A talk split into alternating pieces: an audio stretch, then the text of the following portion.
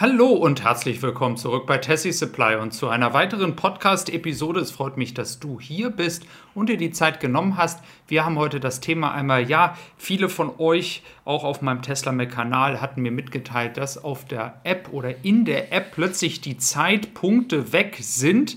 Ähm, ich habe ähm, da auch mal mit verschiedenen Leuten gesprochen, woran sowas liegen kann. Ähm, viele Leute, die jetzt einen Tesla kaufen und auf einen Tesla warten, sind ja noch nicht so lange bei Tesla dabei.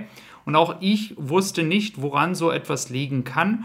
Und ich habe hier nochmal mit dem Adrian von äh, Tesla Atri gesprochen, dem Twitter-Account, mit dem ich ähm, engen Kontakt habe. Er kann natürlich keine Garantie geben, aber er hat mir mitgeteilt, dass in der Vergangenheit es sehr, sehr oft Probleme in diese Richtung gegeben hat, die aber eher dann softwarebedingt sind. Das heißt, ähm, es kann sein, dass hier einfach in der App ein Softwareproblem ist, äh, welches euch dann eben halt das so darstellt, wie es gerade ist. Ich habe auf meinem englischen Kanal Tesla News ähm, aus Amerika jetzt keine Nachrichten, die vergleichbar sind, gehört, ähm, was aber auch wieder darum für spricht, dass entsprechend die Updates ja immer getrennt zwischen Amerika und dann Europa kommen und vielleicht dann hier in der App einfach ein ähm, Glitch ist oder entsprechend ein Softwareproblem, welches vielleicht dann die nächsten Tage wieder behoben wird. Ich habe weiterhin auch keine schlechten Nachrichten im Sinne von, dass Tesla irgendwelche Andeutungen macht, ähm, ob es die Produktion in China ist, ob es der Parkplatz ist, der plötzlich leerer wird und es wird nicht genug produziert. All diese Andeutungen sind gar nicht da. Im Gegenteil, es geht weiter voran, es wird weiter produziert in einer Menge, die genau so aussieht wie im Dezember. Und das ist auch das, was die Analysten sehen. Analysten haben ja teilweise auch die Möglichkeiten, interne Informationen zu bekommen. Manche, nicht alle. Und äh, hier gibt es keine Anzeichen jeglicher Art, dass eine Produktion in China aufgrund von Teilen nicht vollläuft.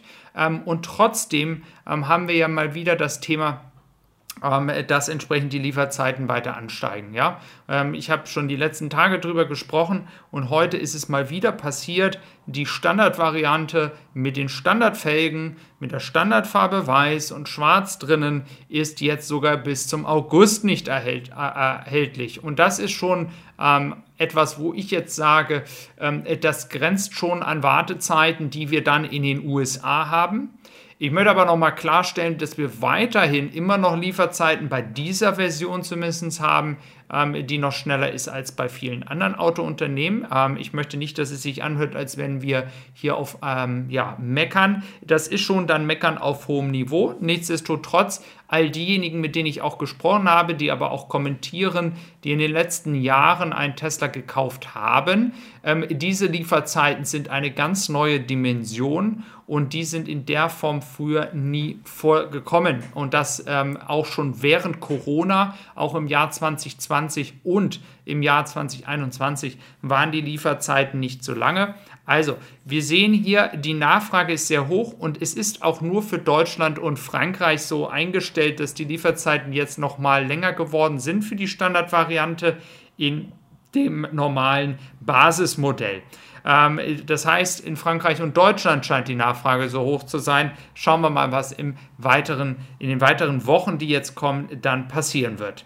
Ähm, ein weiteres Thema. Tesla hat es geschafft, mal wieder einen Nickelvertrag zu tätigen ähm, für diejenigen, die vielleicht nicht so ganz in der Materie sind, nicht nur Tesla möchte natürlich die Kontrolle über die volle Lieferkette haben, möchte natürlich in einer Form es schaffen, dann ähm, dadurch auch ähm, ja, Sicherheit zu haben. Und äh, das schaffen sie jetzt hier nochmal ähm, mit einem Unternehmen aus Amerika in Minnesota.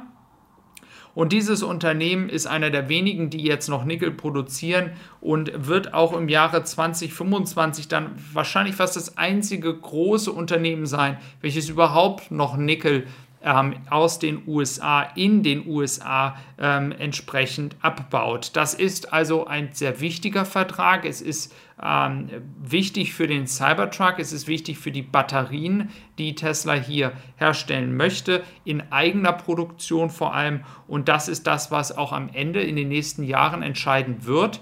Wir können uns nie darauf verlassen, ob die Unternehmen, die jetzt derzeit Tesla beliefern oder ja auch andere Unternehmen, ähm, nicht nochmal in Lieferschwierigkeiten oder Engpässe kommen. Und da ist es sicherlich sehr wichtig für Tesla hier dann für den Premium-Bereich entsprechend für die 4680er Zellen die Lieferkette jetzt schon über die nächsten Jahre ähm, festzuhalten. Ähm, es handelt sich hier, wie gesagt, um 75.000 Tonnen. Im Oktober letzten Jahres hatten wir gleichwertig auch schon mal einen ähm, Betrag von 45.000 Tonnen. Also wir sehen, dass hier ganz große Größenordnungen ähm, getätigt werden. Es wird hier teilweise Verträge über fünf bis sechs Jahre geschlossen. Wir reden also hier über Verträge, die in die Richtung 2028 dann erst auslaufen und äh, sicherlich dann auch rechtzeitig verlängert werden. Das sind wie gesagt gute Nachrichten, aber in diesem Falle vor allem bei dem, ähm, bei dem Vertrag gute Nachrichten für die amerikanischen Kunden, da die natürlich hier ähm, sehnsüchtig auf ihren Cybertruck warten ähm, auch nochmal als Inside-Information, in Austin gibt es auch in der Nähe der Fabrik ähm, einen Stahl, ein Stahlunternehmen, welches sich angesiedelt hat, ähm, welches auch zu, äh, zu gewisser Weise dann Tesla beliefern wird. Ähm, auch das sind Dinge, die da passieren, genauso wie ja auch in Grünheide ähm, sich noch weitere Unternehmen ansiedeln werden. Nicht vielleicht direkt in Grünheide, aber in der Umgebung. Und es ist ja auch schon bekannt, dass Tesla hier mit verschiedensten mittelständischen Unternehmen in Deutschland Verträge geschlossen hat ähm, wenn dann die Produktion startet, um hier entsprechend dann alle Materialien, alles äh, Zubehörmäßige zu haben, um äh, dann fließend in ein Production Ramp, also ein Produktionsaufbau zu starten. Ähm, und äh, wie gesagt, ich hoffe, dass euch die Information mit der App geholfen hat, weil das war das, wo ich das Gefühl hatte, dass die meisten Bauchschmerzen hatten. Wir müssen einfach jetzt Geduld bewahren. Ähm, es zeigt sich deutlich, dass äh, es hier sich einfach einfach nur um die Nachfrage handeln muss. Und die nächsten Schiffe sollten auch dann demnächst unterwegs auf dem Weg nach Deutschland bzw. Europa sein. Ähm, dann gibt es noch die CCS-Ports, die kommen jetzt ins Model S rein und in das Model X. Ähm, mal schauen, inwieweit es da auch noch Updates zum Model Y und Model 3 irgendwann gibt. Auf jeden Fall wurden hier schon Model S und Model X in den USA gesichtet. Also, es freut mich, dass du wieder dabei gewesen bist, dass du dir die heutige Episode angehört hast. Ähm, wenn du neu dabei bist, ähm, würde ich mich natürlich sehr freuen, wenn du ein Abo hier auf dem YouTube-Kanal oder natürlich auch auf Spotify dalässt, wo du uns auch finden kannst. Es freut mich, wie gesagt, und wir schauen mal, was wir hier die nächsten Wochen aufbauen, was wir die nächsten Wochen hier bewegen können. Und ich hoffe, dass du dabei bist. Es wird eine wirklich sehr, sehr spannende Zeit werden. Ich wünsche dir noch einen wunderschönen Tag. Mach's gut. Bis dann, dein Marian und tschüss.